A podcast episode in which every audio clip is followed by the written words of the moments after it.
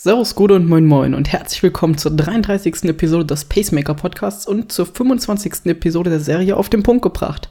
Mein Name ist Max von Schuh.de und ich freue mich, dass du wieder dabei bist. Heute geht das mal um ein mentales Thema und zwar um Fokuszeiten.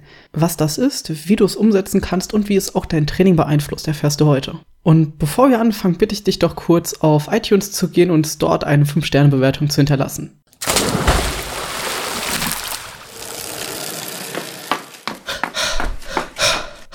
Pacemaker, der Podcast, der dich ans Ziel bringt. Bevor ich dir jetzt erkläre, was Fokuszeiten sind, möchte ich mit dir kurz durchgehen, wie so ein typischer Arbeitstag aussieht oder aussehen kann. Du kommst an die Arbeit, holst dir erstmal eine Tasse Kaffee oder Tee oder irgendwas zu trinken, setzt dich an den Rechner, quatschst mit den Kollegen, fängst dann an zu arbeiten, zwischendurch bimmelt das Telefon, dann stört der eine Kollege das, weil er unbedingt irgendwas sofort braucht. Du arbeitest weiter bis zur Mittagspause, isst dann ganz normal dein Mittagessen, setzt dich wieder an den Rechner und dann fängt das gleich wie heute um Vormittag an. Du hast, bist vielleicht sogar im Suppenkoma, also sprich, du passt, bist gar nicht so leistungsfähig, hast ein Tief. Und dein Kollege stört wieder, das Telefon klingelt, es kommen ständig Mails rein, dein Handy vibriert, weil du irgendwie eine WhatsApp-Nachricht bekommen hast. Und so zieht sich das bis 17 Uhr hin, bis du dann Feierabend machen kannst und dann nach Hause fahren kannst auf dem Nachhauseweg kommt dir dann so der Gedanke, dass du irgendwie so den ganzen Tag über nichts, nicht wirklich was gemacht hast. Und genau das ist das Problem. Dadurch, dass wir ständig abgelenkt sind oder auch wenig Energie haben, wie zum Beispiel nach dem Essen, kommen wir nie in eine Zeit, wo wir so einen richtigen Flow verspüren und produktiv sind. Das heißt, du bist zwar den ganzen Tag unterwegs, aber unterm Strich hast du nichts gemacht. Und hier kommt jetzt die Fokuszeit ins Spiel. Die Fokuszeit ist eine, eine vorgenommene Zeit, da komme ich gleich näher drauf ein, in der du hochkonzentriert arbeitest und mehr Kreativität verspürst und bessere und mehr Ergebnisse in kürzerer Zeit erledigst oder ablieferst. Im Vergleich dazu sind diese acht Stunden, in denen du so halbherzig irgendwie rumdümpelst, ja, eher nichts. Bevor ich dir jetzt das Konzept der Fokuszeit äh, vorstelle, noch einen, einen kurzen Schwenk zur Konzentra Konzentration. Wir sind keine Maschinen und haben einen Biorhythmus. Ähnlich wie im Schlaf, da gibt es auch verschiedene Phasen, haben wir am Tag ähnliche, ähnliche Phasen. Der eine, der ist morgens aktiver, so wie ich, der andere, der ist eher abends aktiv. Das heißt, dass es abhängig von der Tageszeit ist, wie konzentriert und produktiv du arbeiten kannst. Es ist aber auch nicht nur abhängig an einem Tag, sondern auch im ganzen Wochenrhythmus. Es hat schon einen Sinn, warum wir fünf Tage arbeiten und zwei Tage hoffentlich Regeneration haben. Denn in der Zeit muss sich unser Kopf und unser Körper von dieser ganzen mentalen Belastung auch erholen können.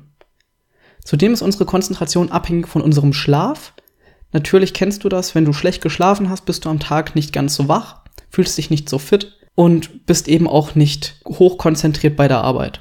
Und natürlich hängt der Schlaf auch vom Training ab und insgesamt deine ganze Konzentration, also auch am Folgetag. Wie ich dir vorhin schon gezeigt habe, an dem Beispiel, kommen immer wieder Benachrichtigungen rein, das Telefon klingelt, der Kollege will was, was zur Folge hat, dass es immer wieder Störungen gibt, die dich aus der Konzentration rausreißen. Du merkst also, die Konzentration ist abhängig von vielen Variablen, die besonders deinen Tag und deinen Biorhythmus beeinflussen. Wie wirkt sich nun die Fokuszeiten oder das Arbeit nach Fokuszeiten auf dein Training aus? Und zwar hast du theoretisch zumindest mehr Zeit, die du in dein Training investieren kannst. Mir ist klar, dass es heutzutage leider immer noch so ist, dass es den Anschein erwecken muss, dass man acht Stunden vor Ort sein muss, um viel zu schaffen. Aber wenn du mit Kollegen und mit den, mit deinem Chef sprichst, dann kannst du vielleicht ein gewisses Bewusstsein dafür erzeugen, dass eben auch kürzere Arbeitszeiten mit intensiveren Fokuszeiten genau die gleichen Erfolge oder sogar bessere Erfolge bringen. Also hast du zumindest theoretisch mehr Zeit für dein Training. Genauso dadurch, dass du deine Pausen machst, regelmäßig am ganzen Tag, über den ganzen Tag verteilt und nicht nur in der Mittagspause oder vielleicht mal am Nachmittag auf einen Kaffee, hast du mehr Energie am Abend und bist nicht so totgeschlagen, wie wenn du acht Stunden durcharbeitest. Somit hast du auch mehr Motivation und Energie und Spaß auch für das Training der, am Abend. Besonders bei intensiven Trainingseinheiten oder Wettkämpfen ist das natürlich auch extrem wichtig. Du musst hochkonzentriert sein, damit du keine Fehler machst, dass du dich auch quälen kannst ein gewisses Stück und dass du eben auch so ins Ziel kommst, wie du es erwartest. Und das schaffst du nicht, wenn du mental schon sehr erschöpft bist. So, wie funktioniert jetzt dieses Prinzip Fokuszeiten? Ich habe dir jetzt schon viel dazu gesagt, was es für Vorteile hat und was besser ist im Vergleich zu anderen Modellen. Und mir ist auch klar, dass es nicht in jedem Modell, in jedes Modell passt. Aber trotzdem gibt es für jeden immer die Möglichkeit, an gewissen Abständen oder in gewissen Tageszeiten sich konzentriert auf etwas zu fokussieren. Diese Fokuszeit funktioniert so, dass du deine Aufgaben so aufteilst, dass du sie in, in kleine Happen sozusagen hast, die du eben in diesen Fokuszeiten erledigen kannst. Während diesen Fokuszeiten ist es so, dass du alle Störungen oder alle potenziellen Störungen schon eliminierst. Sprich, du machst dein Handy auf lautlos oder am besten komplett aus. Auf dem Handy schließt du das Mail-Programm, machst da einen Nicht-Stören-Modus rein, wenn es den gibt, sagst deinen Kollegen, dass du in dieser Zeit nicht gestören werden willst, machst die Tür hinter dir zu, wenn das möglich ist und nimmst genauso keine Telefonate an. Ebenso, dass du nicht abgelenkt werden kannst von dieser Aufgabe, die du in dieser Fokuszeit machen willst. Nachdem du diese Fokuszeit hast, machst du eine kurze Pause, um dich davon zu regenerieren. Pausen kommen gleich noch zu. Und nach mehreren Wiederholungen dieser Fokus- und Pausenzeiten kommt eine längere Pause, in der du dich besser oder intensiver und länger regenerieren kannst. Es gibt verschiedene Techniken, die du nutzen kannst, damit du dich an ein System gewöhnst in Form von oder für diese Fokus- und Pausenzeiten. Die erste, die bekannteste ist die Pomodoro-Technik. Da hast du 25 Minuten Fokuszeit, in, dem du, in der du deine Arbeit erledigst. Danach machst du 5 Minuten Pause und wiederholst das insgesamt viermal. Nach diesen vier Durchgängen nimmst du dir dann nochmal 15 bis 20 Minuten eine längere Pause um so eben intensiver oder besser nochmal zu regenerieren und mal komplett abzuschalten. Dann gibt es eine zweite Variante, die funktionieren eigentlich alle gleich, nur haben sie eben andere Wiederholungszahlen und andere Zeiträume. Ich zum Beispiel nutze die 50-10-20-Regel. Die hat keinen, keinen richtigen Namen, die findest du unter verschiedenen Ansätzen.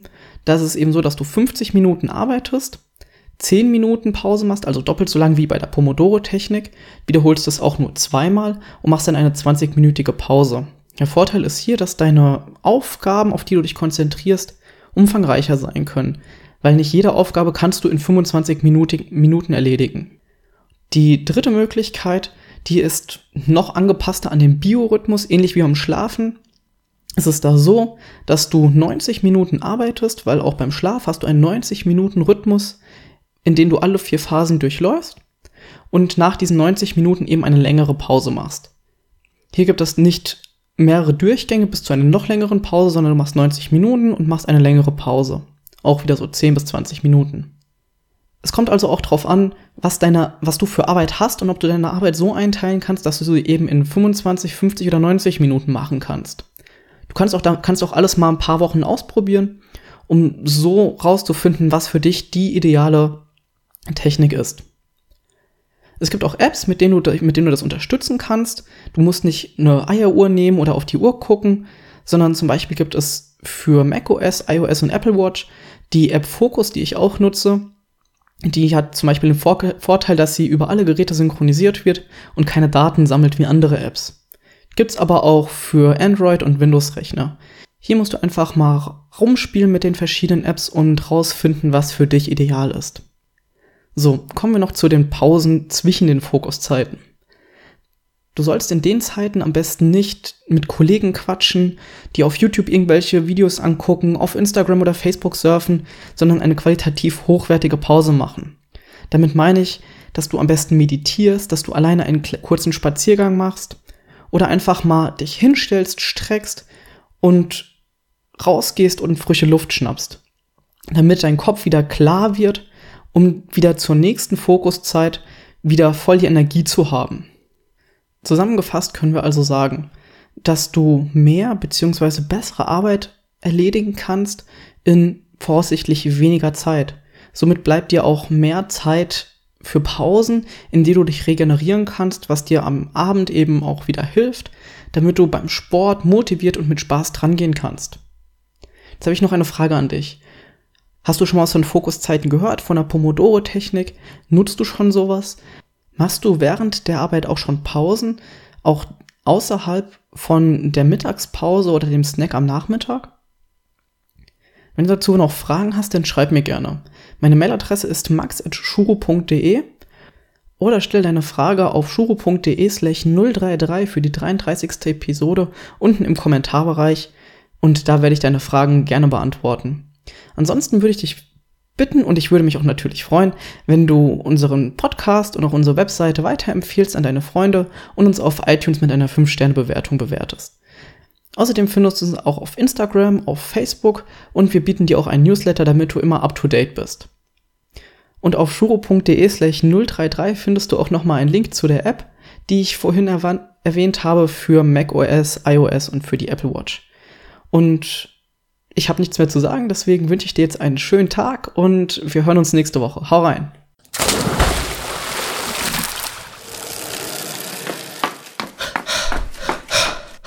Pacemaker, der Podcast, der dich ans Ziel bringt.